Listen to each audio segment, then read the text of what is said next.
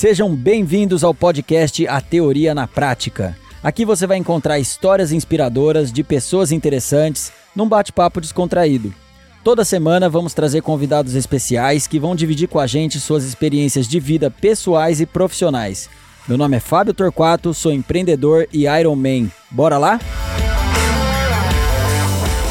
Meu convidado é especialista em ciências comportamentais. Ele é professor de pós-graduação em instituições como Unicamp e a FAE Business School. Ele é autor dos livros A Incrível Ciência das Vendas, A Ciência da Felicidade e Os Sete Princípios da Felicidade. Esses livros receberam vários elogios de cientistas de instituições como Harvard, Yale, Stanford, Wharton, sendo também destaque na mídia. E além disso, ele é palestrante e consultor, e ele utiliza as mais recentes descobertas científicas para remodelar a forma de pensar sobre negócios e comportamento humano. Sua missão é tornar a ciência acessível para que pessoas e organizações tomem melhores decisões e evitem erros custosos. E o lema dele é promover o seu desenvolvimento com uma abordagem 100% baseado em comprovação científica e 0% em achismos, intuições e outras ferramentas perigosas. Vou conversar com o Luiz Gaziri. Bem-vindo, Luiz. Muito obrigado, Fábio, pela recepção, pelo convite. Espero contribuir nesse episódio ensinando coisas muito valiosas aí para as pessoas que estão nos acompanhando. Show. Luiz, para começar, queria que você contasse um pouco como é que foi sua trajetória até você chegar onde você está hoje. Em que momento que você decidiu estudar o comportamento humano e por quê? Muito bom, Fábio. Eu fui executivo durante 16 anos né, na minha carreira e há 10 é, que eu fiz essa mudança, onde eu fui para o mercado da educação. E num dia, quando eu é, assumi uma posição importante de liderança, estava com algumas dúvidas, eu queria aprender como é que eu motivava melhor as pessoas, né, como é que eu faria para elas atingirem seus objetivos, para elas me respeitarem, para elas venderem mais. E eu digitei no Google lá motivation, né, motivação em inglês, e acabei lendo um artigo científico pela primeira vez. Eu já era formado na universidade, eu já trabalhava como executivo, fazia algum tempo, mas eu nunca tinha lido um artigo científico. E eu fiquei muito surpreso com as coisas que eu aprendi naquele artigo. Fiquei assim apaixonado pela forma como os cientistas explicaram como que funciona a motivação humana. E nesse momento eu falei, nossa, então é, tudo que eu aprendi sobre motivação lá na universidade, por exemplo, Maslow, tá errado então? Então Maslow não sabia, não era um cientista, era só um filósofo. Puxa, então o que o meu chefe me fala que motiva as pessoas não tem relação alguma com motivação e inclusive é perigoso para as pessoas. Então eu comecei a ler esse artigo, né? Esse artigo, peguei as referências, me levou para outros artigos e eu nunca mais parei até o momento que a ciência se tornou tão importante na minha vida que eu decidi, isso foi em 2013, 2012, aliás, eu decidi trabalhar mais um ano como executivo, fazer um plano, economizar dinheiro e começar a empreender. E em 2013 eu cumpri essa missão. O meu propósito era ensinar para as pessoas, para as empresas, como que a evidência científica pode ajudar a gente a ter melhores resultados.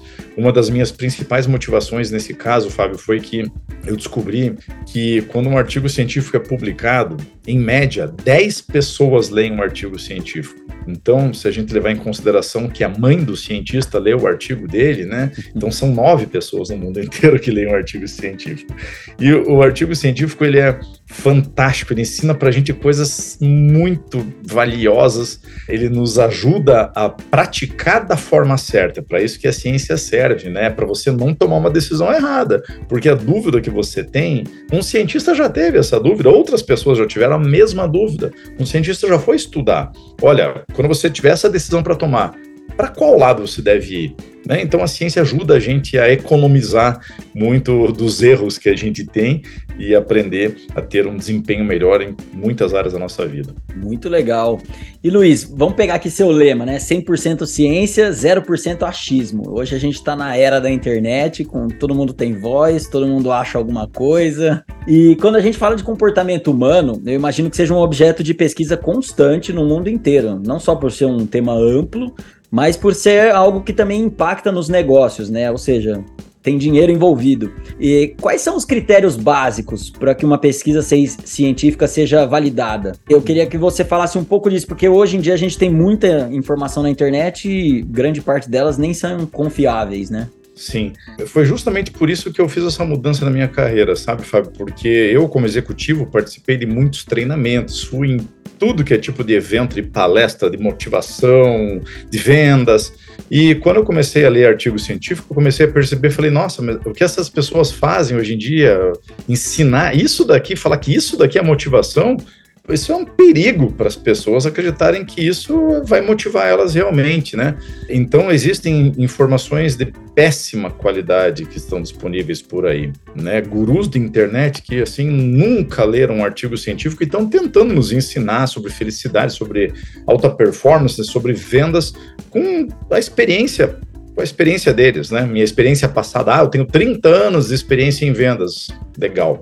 Agora, o interessante da ciência é que a ciência ela não pode tomar uma decisão ou chegar a uma conclusão estudando uma experiência só de uma pessoa apenas. Né? Ah, eu tenho 30 anos de experiência em vendas. Na verdade, o que essas pessoas têm é um ano repetido 30 vezes. É isso que as pessoas têm. Então, se a ciência fosse usar né, a ferramenta que as pessoas acreditam, ah, a minha experiência para fazer uma descoberta, a minha vida, ah, para mim funcionou desse jeito, né? A ciência pegaria uma pessoa que fumou até os 95 anos de idade. Essa pessoa, ela morreu de uma causa não relacionada com o cigarro, num acidente, por, por exemplo. E a ciência, porque estudou uma pessoa só, chega à conclusão de que fumar faz bem à saúde, porque essa pessoa fumou até 95 anos de idade, né?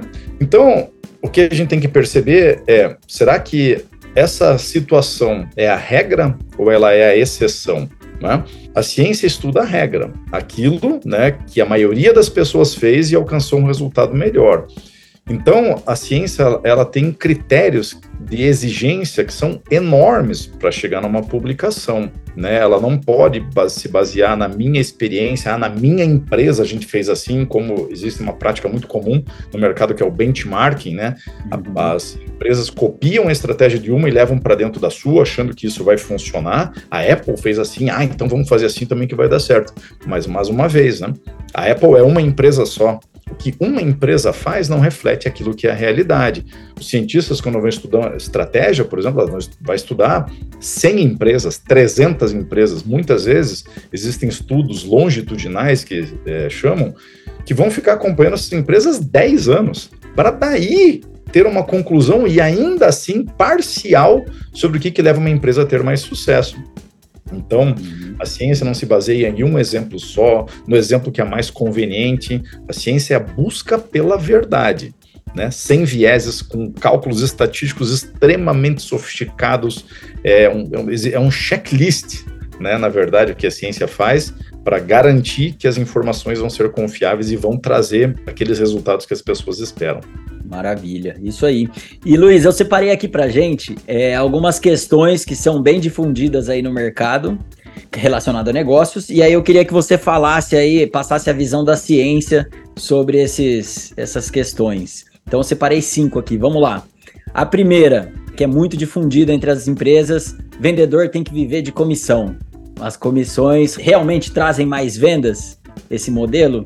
Essa foi uma das principais surpresas que eu tive na minha vida, sabe, Fábio? Porque eu trabalhei como executivo na área de vendas. Grande parte da minha experiência foi na área de vendas. Eu fui desde vendedor até gerente nacional de vendas. E esse primeiro artigo que eu li, justamente um dos pontos dele era de que incentivo financeiro traz pior performance para as pessoas. Então, o que pouquíssimas empresas sabem é que quando a gente coloca as pessoas é, sob uma situação de estresse, ou seja, eu não sei quanto eu vou ganhar, eu não sei se eu vou pagar todas as minhas contas, eu não tenho certeza se eu posso trocar meu carro ou não, se eu posso colocar meu filho no colégio particular ou não, se eu posso pagar um plano de saúde ou não.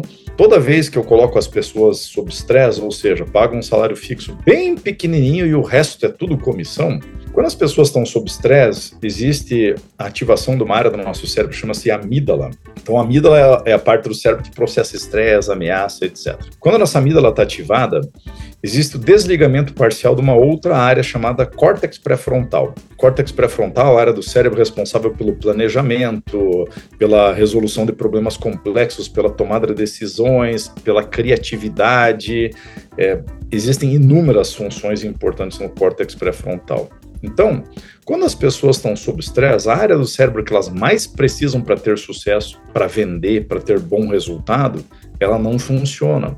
Ou seja, essa pessoa vai tomar decisões cada vez piores se ela está sob estresse. Tem estudos que demonstram que, demonstram que o pior estresse, aquele que é mais avassalador para o ser humano, é o estresse financeiro. É não saber quanto eu vou ganhar. Tem estudos da Rajita Sinha, cientista da Yale, por exemplo, que demonstram que quando uma pessoa sofre de estresse no longo prazo, sempre está devendo, sempre está pendurada, sempre está insegura, o córtex pré-frontal dessa pessoa começa a diminuir de tamanho. Tem casos onde o córtex pré-frontal diminui 25%. Caramba. Então, olha lá, se eu coloco as pessoas em segurança, um, eu vou fazer essas pessoas tomarem piores decisões. Dois, essas pessoas vão começar a ter um problema na parte do cérebro que elas mais precisam para tomar decisão. Então, a tendência é que essas pessoas tomem decisões cada vez piores é, e não tenham boa performance. Então, no fim das contas, quem paga o preço pela insegurança financeira é a própria empresa. A empresa não vende, a empresa não tem soluções criativas, a empresa tem que ficar mandando embora, contratando, mandando embora, contratando, nunca consegue, a equipe está nesse nível, nunca consegue chegar nesse daqui, por quê? Porque está sempre patinando, está sempre do mesmo lugar, tem um ou dois vendedores que vendem bem mais que os outros, os outros a gente vai mandando embora. Então, é um perigo muito grande.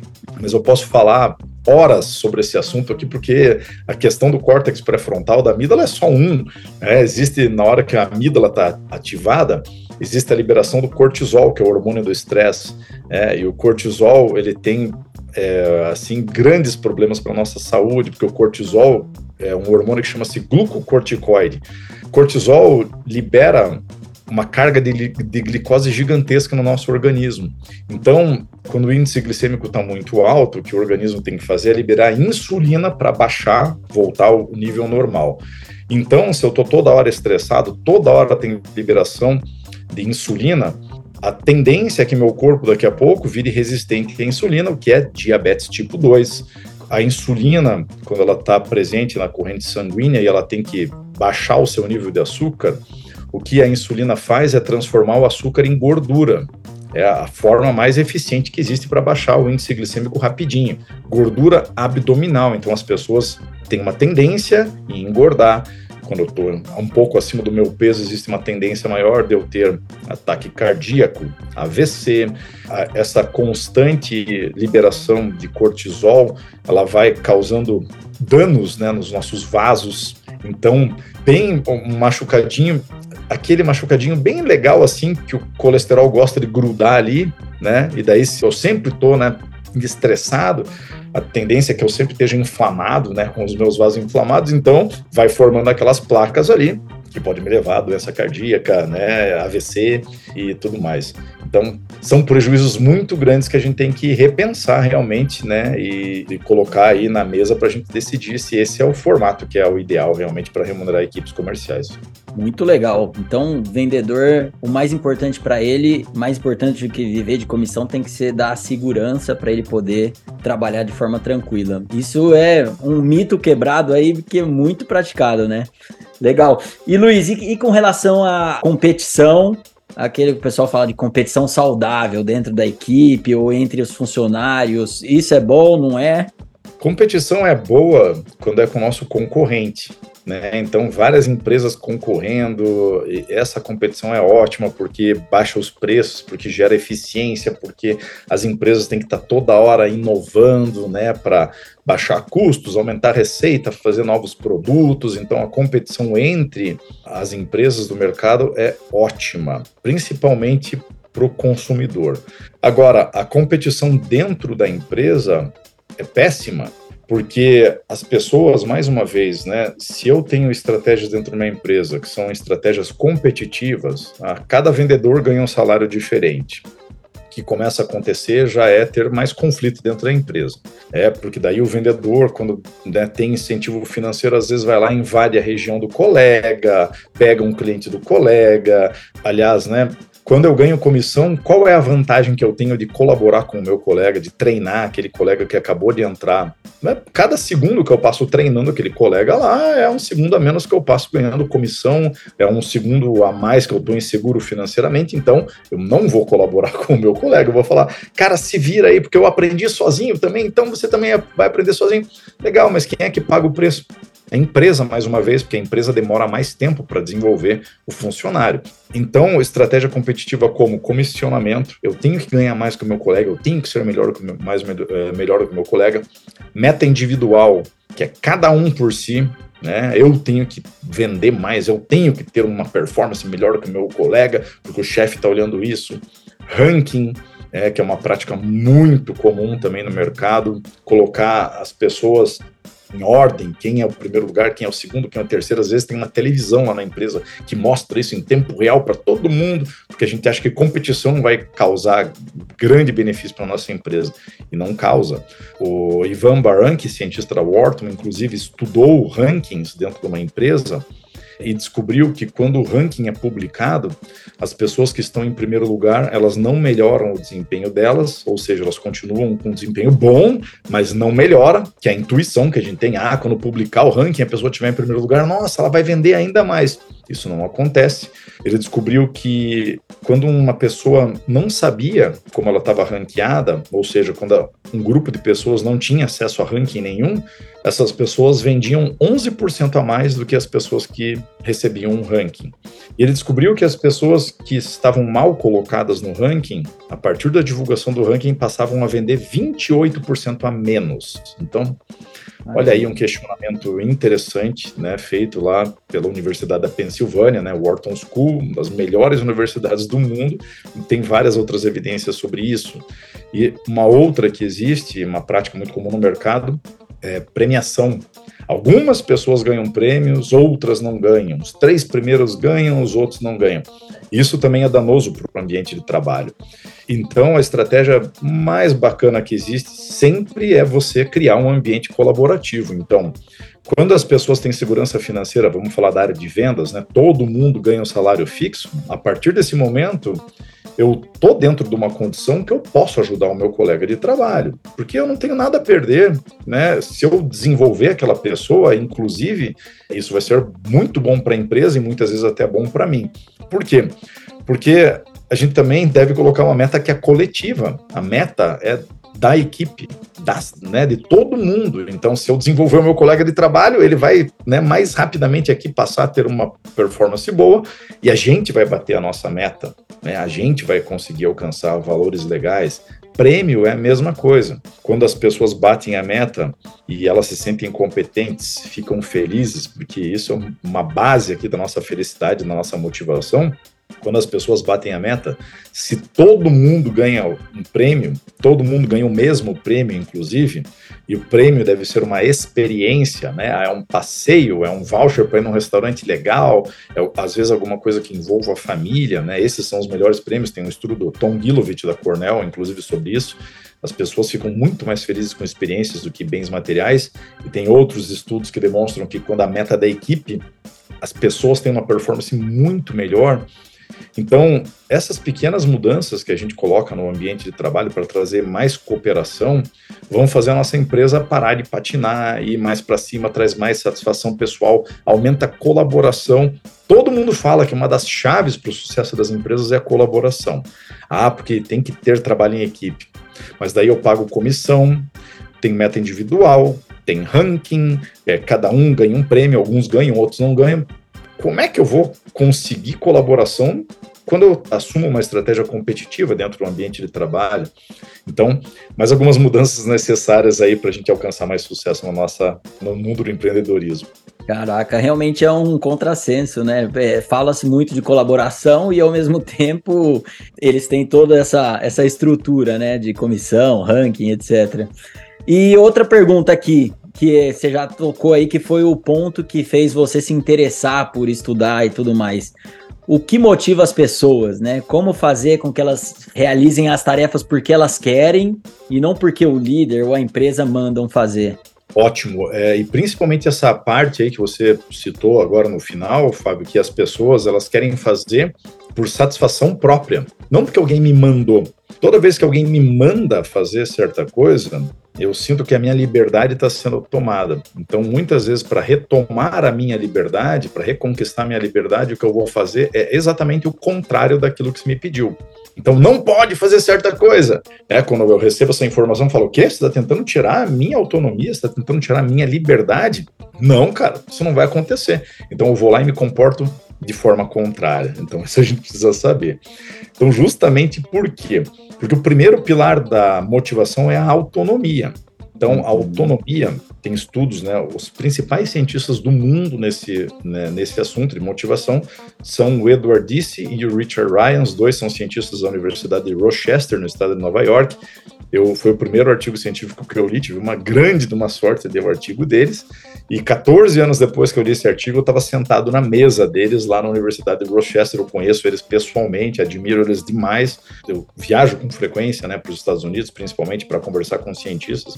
Então foi uma, uma realização muito grande para mim conhecer essas pessoas que me fizeram ir para o mundo acadêmico também. Então a autonomia ela é importante para nossa motivação. Todo ser humano quer realizar uma tarefa porque eu tenho liberdade, porque eu sinto que eu faço aquilo por vontade própria, porque aquela tarefa ela me desenvolve, ela me ajuda, ela é prazerosa. Quando eu alcanço o fim, né, quando eu bato minha meta, eu fico feliz, né? Então, o fim de uma tarefa é que é a principal recompensa que a gente tem. Atingir a meta é uma recompensa fantástica para nós. Conseguir fechar uma venda é algo espetacular para todos nós. Então, o Edward Disse e o Richard Ryan é, descobriram que a melhor recompensa que a gente tem é a finalização da tarefa, não o dinheiro que eu vou ganhar lá. Né?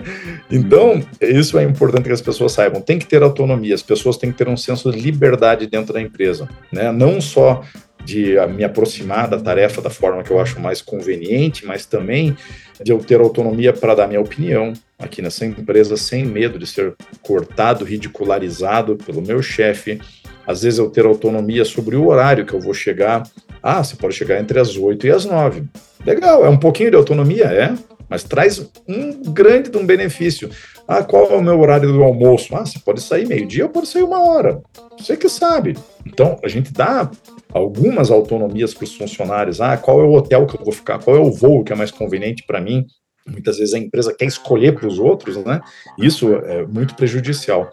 Então a, a, gente precisa ter autonomia no nosso dia e a autonomia financeira está envolvida aqui também. Então eu tenho que ter um sentimento de que eu estou no controle das minhas contas, que eu vou pagar todas elas, que eu não vou passar dificuldade. Se eu não tiver essa autonomia, minha motivação cai. Ou seja, eu não quero fazer tudo aquilo que eu poderia fazer. Eu vou ligar para menos clientes, eu vou responder menos e-mails, eu vou me esforçar menos. Isso é o que é motivação. Né? Então, autonomia tem aí um, um espectro bem grande. Segundo é competência.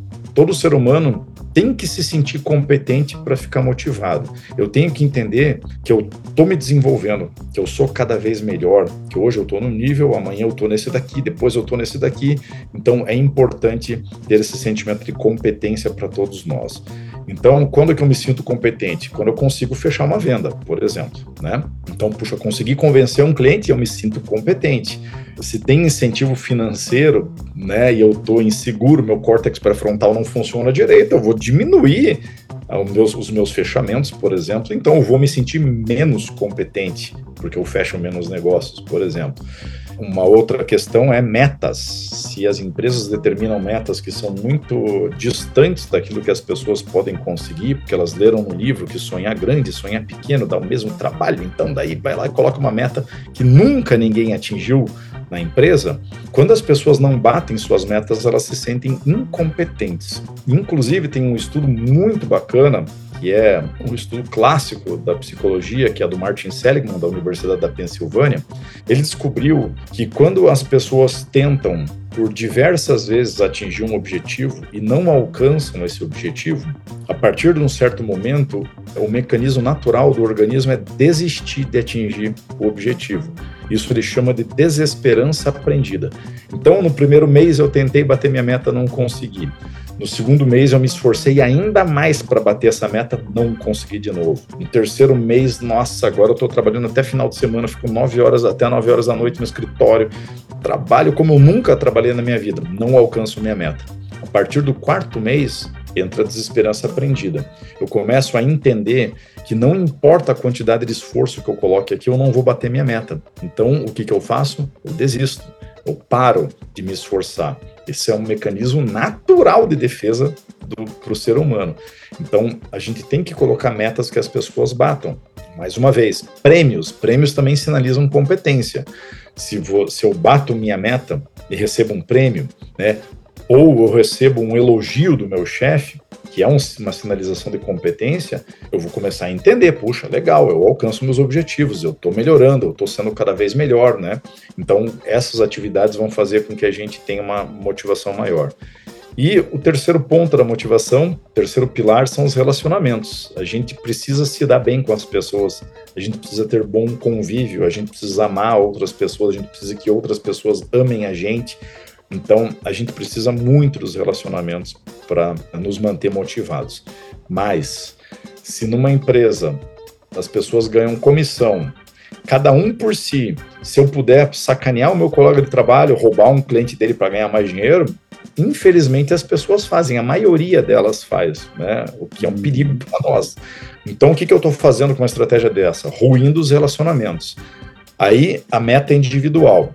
Eu não preciso me relacionar com ninguém para bater minha meta, né? Então, eu não tenho bons relacionamentos. Tem ranking. Agora é competição. Eu tenho que toda hora ser melhor que o meu colega. Toda hora eu tenho que mostrar para alguém que eu sou melhor. Isso me estressa. Isso faz com que eu veja que meus colegas, eles são inimigos. Eles são pessoas que estão competindo por um recurso que é limitado. Então, eu não vou ter bom relacionamento com essas pessoas. Aí eu bato a minha meta só eu ganho prêmio, os outros não ganham. O que, que vai acontecer? Mais uma vez, vai ter problema de relacionamento, vai ter briguinha, vai ter picuinha. E aquelas pessoas que não bateram a meta, muitas vezes elas vão, vão olhar quem bateu a meta, quem ganhou o prêmio e falar: ah, também, olha lá, né? Essa pessoa só bateu a meta porque é um puxa-saco do chefe, porque está na melhor região, porque. Não... Então as pessoas vão. Ao invés de falar, pô, que legal, cara, deixa eu aprender com você, essas pessoas vão prejudicar, inclusive, a imagem daquela pessoa que teve um bom desempenho, e a pessoa que teve um bom desempenho não vai ter bom relacionamento com os outros, porque a gente separa muito rapidamente eu e eles, eu contra eles. Né? A gente é, nós e outras espécies de primatas, a gente é especialista em criar né, grupos. Então, o grupo de quem bate a meta, o grupo de quem puxa saco, o grupo de quem não bate a meta, e logo, logo a gente entra em conflito. Então, muitas estratégias é, dentro das empresas, elas separam, elas trazem competição ao invés de fazer com que as pessoas possam ter bons relacionamentos. Então, aí um, um pouco da explicação sobre motivação. Muito interessante. E Luiz, dentro disso que você falou, por exemplo, acho que relacionamento não, mas a parte da autoestima e da competência são coisas que muitas vezes as pessoas nem percebem, né? Esses estudos mostraram mais ou menos que são coisas do nosso subconsciente, ou as pessoas têm plena consciência, por exemplo, você falou da autonomia. Eu acredito que seja algo muito mais subconsciente do que ela falou, ah, porque ele falou isso, eu vou agir dessa forma. Como que é isso? Sim, são, são comportamentos automáticos que nós temos, né, que os cientistas vão estudar. E realmente a gente não tem consciência deles, mas a partir do momento que a gente estuda eles, a gente fala: opa, aconteceu isso por quê? Porque eu não dei autonomia para a pessoa, porque ela não se sentiu competente, ou porque tem algum problema de relacionamento aqui. A partir do momento que a gente entende, né, e é isso que a ciência faz, é facilitar a nossa vida para a gente entender esses fenômenos, aí passa a se tornar algo consciente. Então, o que, que o Edward Disse e o Richard Ryan descobriram? Que mesmo que eu não valorize autonomia, competência, relacionamentos, a falta deles vai fazer mal para o meu bem-estar. Né? Eu vou sofrer, minha saúde vai sofrer, minha motivação vai sofrer. Então, elas são necessidades psicológicas universais que todos nós temos. É, mas estudando elas a gente entende melhor e a gente, inclusive, escolhe tarefas que vão trazer mais, mais autonomia, a gente é, entende aquilo que vai nos trazer competência, a gente capricha mais nos relacionamentos que a gente tem. Então a ciência é muito válida né, no momento que a gente entende ela, que a gente estuda ela, que a gente possa tomar decisões que vão melhorar a nossa felicidade, a nossa motivação, o nosso bem-estar. E no caso de, vamos pegar um indivíduo específico, uma pessoa, porque tem muita gente que, a grande maioria das pessoas, né, eu acredito, que não trabalham com o que gostam, por exemplo. Então, é, que dica você daria para a pessoa se motivar? Pro, pegar um, ali o indivíduo, ele está desmotivado para atingir uma meta, fazer as tarefas, enfim. É, que dica que você daria nesse sentido? Como se motivar? É, muitas vezes a gente tem que entender que o nosso trabalho é, é uma ponte para a realização, muitas vezes, de outros objetivos, como né, trazer um bem-estar para nossa família, é, permitir com que meus filhos tenham uma boa educação, por exemplo. Então, ah, eu não gosto do meu trabalho, não trabalho com aquilo que eu quero. Vamos falar, eu ganho um salário bom, né? Então eu posso colocar minha motivação não como trabalho, é, eu posso colocar meu, minha motivação como permitir com que os meus filhos tenham um futuro muito bom, né? Então, existem várias formas da gente se motivar naturalmente, né? Existem formas, por exemplo, da gente determinar é, metas para nós mesmos, né? Então, os cientistas descobriram que se a gente colocar uma meta semanal, a gente geralmente tem menos tempo de desmotivação numa meta semanal. Então, como que isso funciona? Tem uma cientista chamada Ayelet Fishbach, da Universidade de Chicago, que ela descobriu que as pessoas ficam né, motivadas no início de um ciclo, ou seja, virou mês, eu fico motivado. Opa, legal, um novo ciclo, uma nova oportunidade. É, a Katie Milkman, da Wharton School, descobriu né, que todo marco temporal faz com que a gente fique mais motivado. Ah, começou o ano novo, eu faço minha listinha das coisas que eu vou fazer lá no ano novo. Puxa, é o meu aniversário, pô, a partir de agora eu vou mudar, eu vou tentar né, ser mais bacana. Ah, começou o verão, pô, agora eu vou ir para academia. Então todo marco temporal tem uma motivação logo em seguida. Ela chama isso de efeito do novo começo. Então a Elliot Fishbach, baseada nessa pesquisa, ela sabe que no início as pessoas ficam motivadas, de um ciclo, e no fim as pessoas também ficam motivadas. Em qualquer empresa, o que geralmente acontece é que na última semana do mês o pessoal faz uma correria que nunca fez antes e bate a sua meta, muitas vezes. Né? E a gente fala, ah, as pessoas são procrastinadoras, elas deixam tudo para a última hora, ah, só trabalham quando né, tem o prazo. Acelerar no fim é natural para nós, chama-se teoria da meta gradativa. Essa é uma descoberta do Clark Hull de 1926. Então, olha lá o tempo que existe, quase 100 anos de evidência científica, e as pessoas não entendem o porquê. Então, isso é natural. Se você só acelera no final, isso é um bom sinal. Você é um ser humano. Parabéns, você é um ser humano. Isso a gente tem certeza absoluta. Então, olha lá, a Elite Fishback com essa informação de que no começo a gente fica motivado, no fim do ciclo a gente fica motivado também, ela descobriu algo que chama-se problema do meio. No meio de um ciclo eu fico desmotivado. Então, se eu determino metas mensais para mim mesmo. Ah, nesse mês eu vou fazer tal coisa, no começo do mês eu vou ficar motivado, no fim eu vou ficar motivado. Mas na semana 2 e 3, a minha motivação cai. Ou seja, eu tenho 10 dias de decréscimo motivacional. Se eu mudo isso e falo, eu vou determinar metas semanais para mim agora. Então, ah, eu vou fazer uma meta de exercício semanal, ou vou fazer minha meta do meu trabalho, vai ser uma meta semanal. Eu vou ficar motivado segunda e terça, que é o começo da semana, e quinta e sexta, porque daí eu tenho que bater minha meta, né? Esses últimos dois dias aqui, aceleração. Qual é o meu problema do meio? Só quarta-feira. Então, o que eu faço quando eu troco metas mensais por semanais é, na meta mensal eu tenho 10 dias de decréscimo motivacional, nas metas semanais, eu tenho quatro dias de decréscimo motivacional. É, eu tenho na meta semanal quatro renovações da minha esperança, né? O efeito do novo começo. Quatro vezes renova para mim. Na meta mensal só renova uma. Então, olha que legal como a gente pode usar a ciência de uma forma fenomenal no nosso dia a dia para ficar mais motivado, para se sentir mais competente e outros fatores aqui que são importantes. Muito bom, sensacional. Muito conhecimento que, como você falou aí, né, uma pesquisa tão antiga e eu, por exemplo, nunca tinha ouvido falar disso ou com esse fundamento, né? Então, muito interessante. E Luiz, um dos livros que você escreveu é sobre os sete princípios aí da felicidade. Queria que você passasse aí rapidinho por eles aí contasse pra gente quais são esses princípios. Claro. Esse livro é um livro muito bacana que eu desenvolvi durante a pandemia, né? Ele é um livro baseado até no meu livro anterior, que é o Ciência da Felicidade, né? Só para as pessoas conhecerem o que, que é o livro da Ciência da Felicidade. Eu demorei quatro anos para escrever esse livro. Eu li 1.200, em torno de 1.200 artigos científicos. Fui para os Estados Unidos, visitei cientistas na Harvard, na Stanford, na NYU, na Universidade da Carolina do Norte, na Florida State. Fui em um monte de lugar conversar com cientistas, é, os principais nomes da área. Então, ele é um livro que mostra para gente né, o que, que a gente pode fazer para desenvolver um ambiente de trabalho mais feliz. Então, eu como gestor ou empreendedor, mas também como que as pessoas podem agir no seu dia a dia para aumentar a sua felicidade. E os sete princípios da felicidade, então, veio durante a pandemia, as pessoas sofrendo, tendo diversos tipos de problema. Eu falei, vou lançar um livro aqui durante a pandemia, pequenininho, um pocketbook para ser barato mesmo, para eu poder dar de presente, né? Então é um projeto muito legal. E é uma organização até, acho que de uma forma melhor sobre o que, que nos traz felicidade. Então, acho que em primeiro lugar é importante, Fábio, que as pessoas saibam o que, que acontece comigo quando eu estou feliz? Então, os estudos científicos demonstram o seguinte: quando as pessoas estão felizes, a motivação delas é maior. Elas querem fazer mais coisas quando elas estão felizes.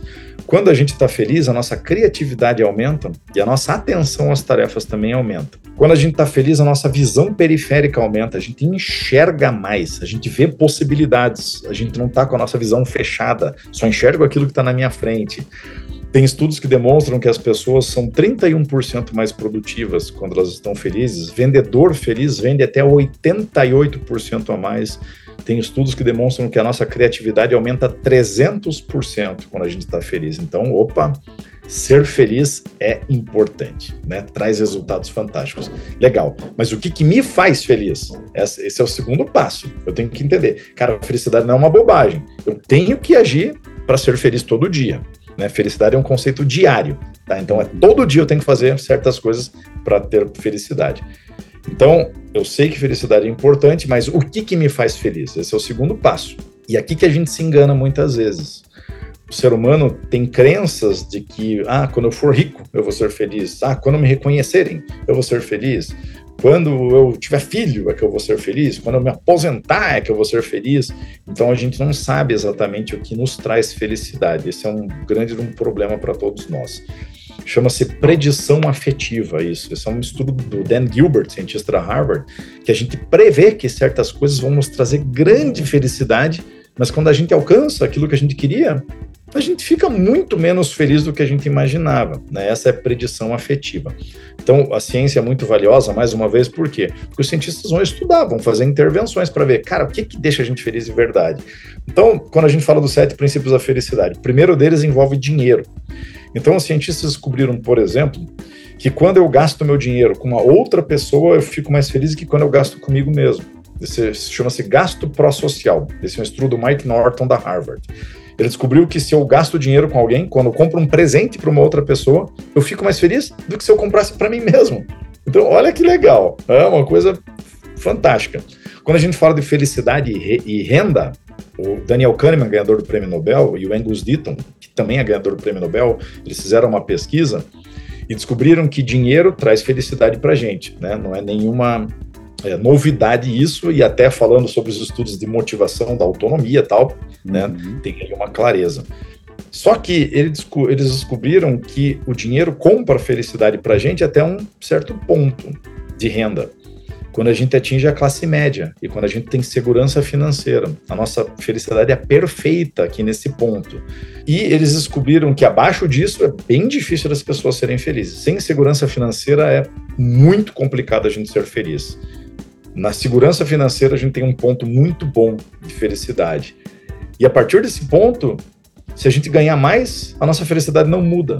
Ela permanece inalterada. Então, olha lá, a gente coloca como objetivo: quero ser milionário. Só quando eu for milionário eu vou ser feliz. Mas quando você alcança né, a sua riqueza, seu primeiro milhão, você fica menos feliz do que você imaginava. Aí você acha, se você não sabe o que, que o estudo da felicidade traz para você, você fala, talvez é porque eu ainda eu acho que eu preciso de 2 milhões, é. então, para ser feliz. Aí a gente vai aumentando.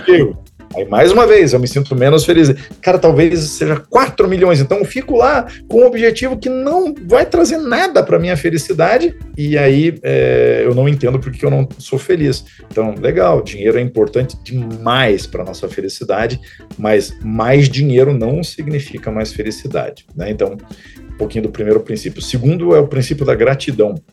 Os cientistas descobriram que quando a gente expressa nossa gratidão para outras pessoas, ou quando a gente escreve num caderninho antes de dormir, quais são as cinco coisas legais que aconteceram no meu dia, quais são as cinco coisas pelas quais eu sou grato aqui nesse dia, a nossa felicidade, depois de quatro semanas em média, começa a ter um salto muito importante. Então, expressar gratidão para os outros né, e lembrar das coisas pelas quais eu sou grato no meu dia a dia. Então, olha lá, gratidão acontece offline. Gratidão não é gratidão do Instagram. Isso não é gratidão. Né? Então, gratidão acontece offline. Terceiro princípio da felicidade é o reconhecimento. Quando a gente, por incrível que pareça, né, a gente acredita, ah, quando ninguém me reconhece, quando me reconhecerem eu vou ser feliz. Você fica mais feliz quando te reconhecem? Fica. Se fica mais motivado quando te reconhecem? Você fica assim. Só que os cientistas descobriram que existe um outro efeito mais poderoso que você alcança quando é você quem reconhece.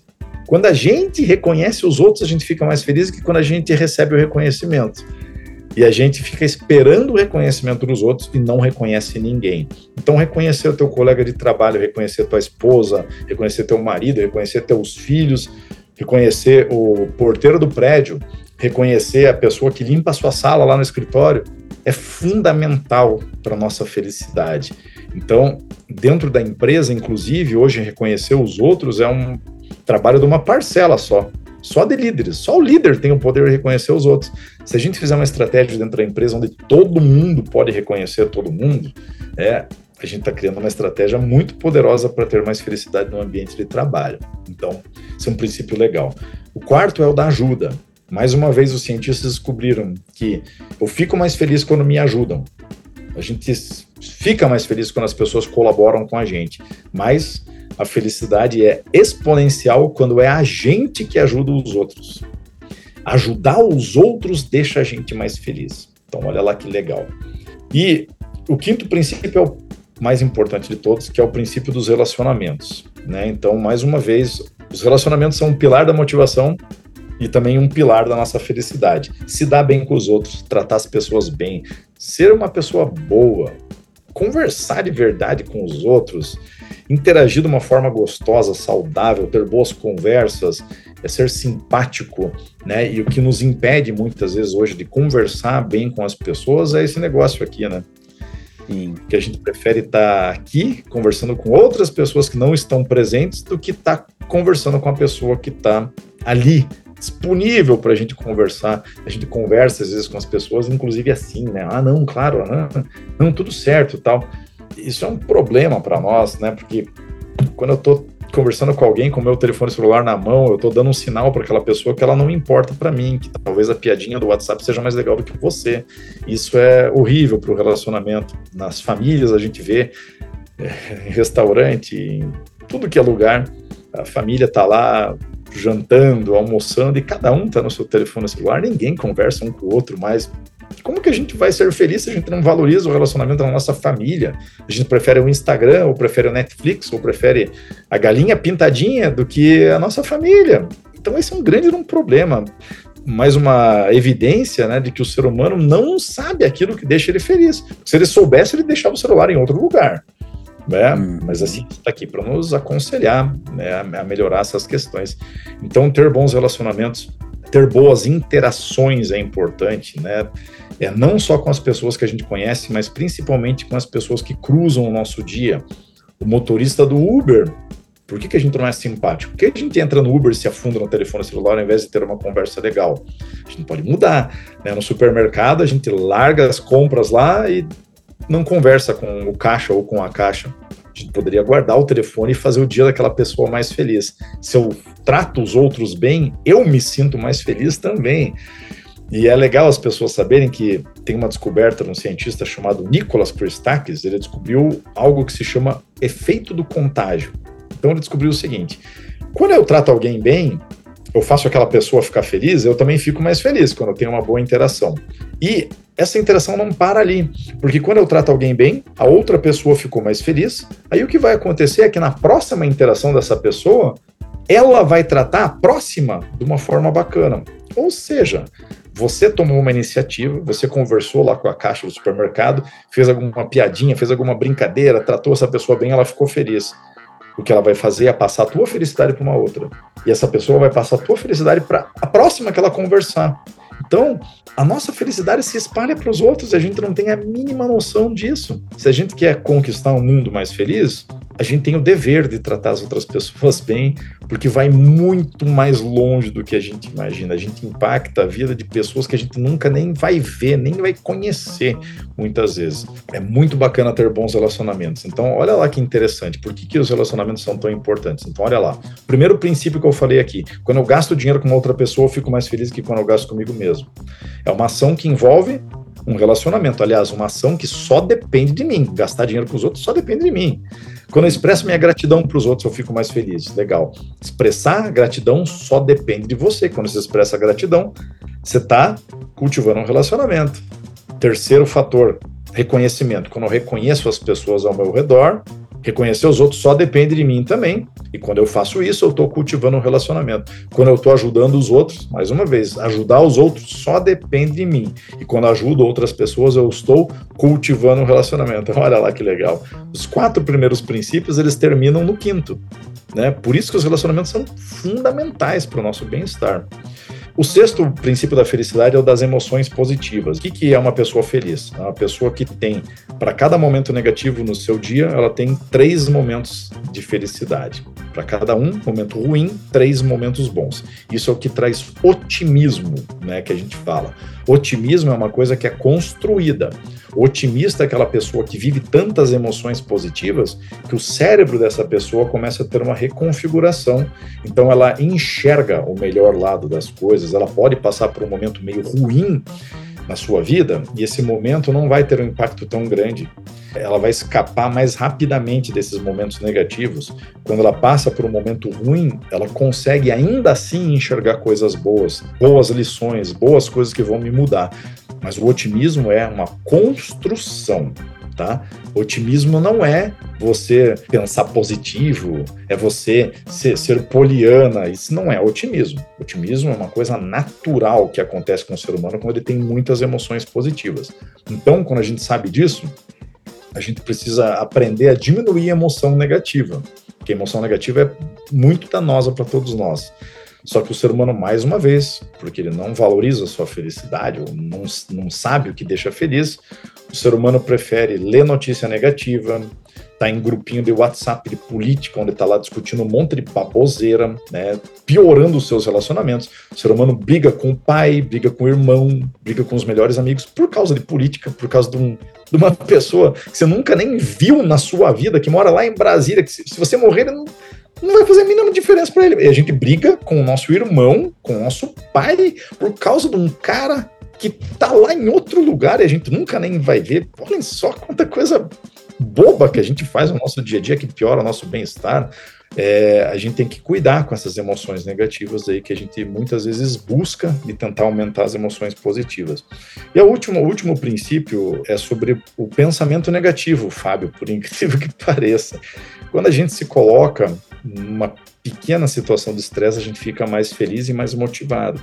Tem estudos da Gabrielle Oettingen, da New York University, né, da NYU, que demonstram, por exemplo, que se eu tenho um objetivo e eu penso positivo, eu falo, olha, eu vou conseguir atingir esse objetivo, eu sou capaz, vai dar tudo certo, legal.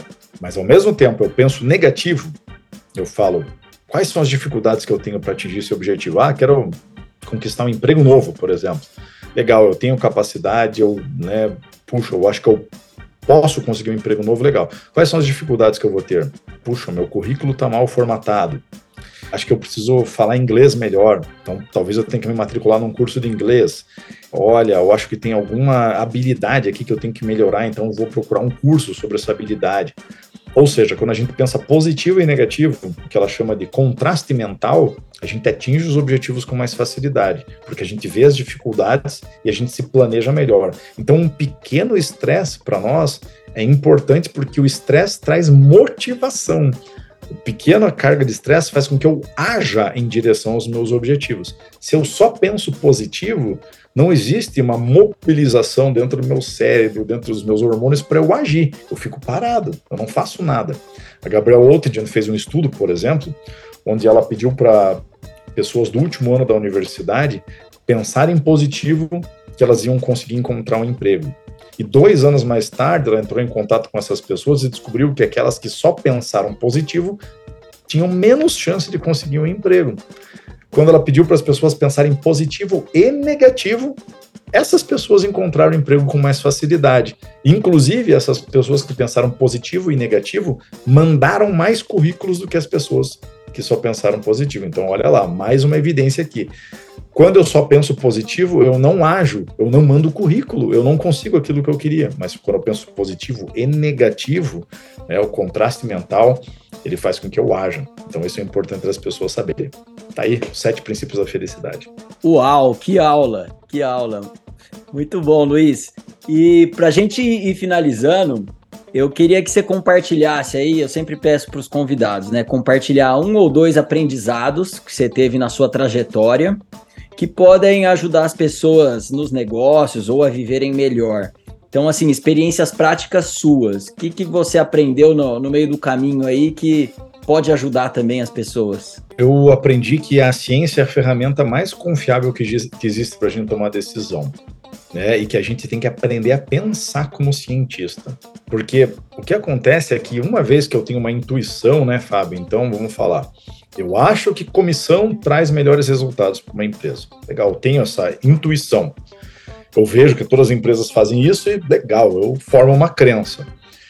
O que acontece é que no momento que eu formo uma crença, o ser humano ele passa a buscar por informações que confirmam que ele está certo. Isso é uma tendência natural nossa, chama-se viés da confirmação. E os cientistas não funcionam assim. Toda vez que eu quero fazer uma descoberta, será que dinheiro traz mais motivação? Eu posso até ter uma hipótese que sim, acho que dinheiro traz mais motivação. Mas o cientista, quando ele vai fazer um experimento, ele não pode coletar só o dado que confirma que ele está certo. Ele tem que ter uma hipótese alternativa, né? Tem a hipótese nula e a hipótese alternativa dentro de um experimento científico. Então eu tenho que coletar os dados que comprovam que eu estou errado também. Eu tenho que ver os dois lados. É, é só assim que a ciência funciona.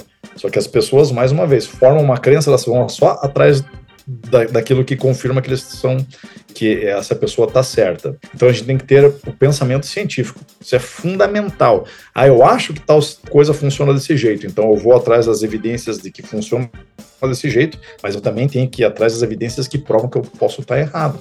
Então a experimentação dentro das empresas é muito importante, né? Fazer experimentos dentro das empresas é legal. O que é um experimento científico? Experimento científico é o supra-sumo da ciência. Né? Quando você pode atribuir uma causalidade. Como é que eu faço? Eu vou colocar um grupo de pessoas que vai realizar uma tarefa e vai ganhar um incentivo financeiro, e vou separar um outro grupo de pessoas que vai fazer a mesma tarefa sem incentivo financeiro. Eu posso incrementar aqui. Ah, um grupo vai ganhar 10% de comissão, outro grupo vai ganhar 1% de comissão e o terceiro grupo não vai ganhar nada. É a mesma tarefa. E eu vou analisar como é que foi o comportamento desses três grupos aqui. É, então eu vou comparar como é que foi a performance desses três grupos. E aí, né, é, eu vou fazer um teste de para ver se a diferença é estatisticamente significativa. E uhum. aí sim eu vou descobrir a verdade, porque eu testei todas as hipóteses. Ah, mais dinheiro traz mais motivação do que menos. E nenhum dinheiro. Será que de repente as pessoas atingem a melhor performance ainda se não tiver dinheiro? Eu tenho que fazer o teste, senão eu vou ficar só baseado na minha intuição. O pensamento científico, a experimentação dentro das companhias é algo fundamental para a gente buscar a verdade absoluta né, de como que as coisas verdadeiramente funcionam. Muito bem, muito bem. E Luiz, para quem quer conhecer mais aí o seu trabalho, deixa aí para gente sua rede social, site. Claro, eu tô lá, né, em todas as redes sociais, LinkedIn, Instagram, etc. Meu Instagram é @luizgaziri, Luiz com Z, né, Gaziri G A Z I R I. E vai ser um prazer ter você lá. Vocês têm vários assuntos aí sobre comportamento humano, sobre o mundo dos negócios, né, que você pode consumir. E meu site é luisgaziri.com. Então, vou ficar feliz em estar conectado com você por lá.